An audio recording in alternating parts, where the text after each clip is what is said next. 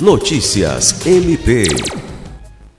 Nesta sexta-feira, 1 de abril, o Procurador-Geral de Justiça, Danilo Lovisaro do Nascimento, recebeu a visita institucional da presidente do Tribunal de Justiça do Estado do Acre, desembargadora Valdirene Cordeiro, que esteve acompanhada do Corregedor-Geral da Justiça, desembargador Elcio Mendes.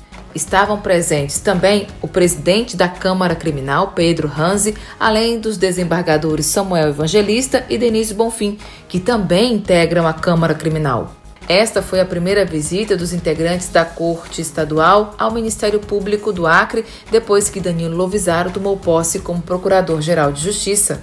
Pelo Ministério Público do Estado do Acre participaram do encontro o Corregedor-Geral Álvaro Luiz Araújo Pereira e o Procurador-Geral Adjunto para Assuntos Jurídicos, Procurador Celso Jerônimo de Souza.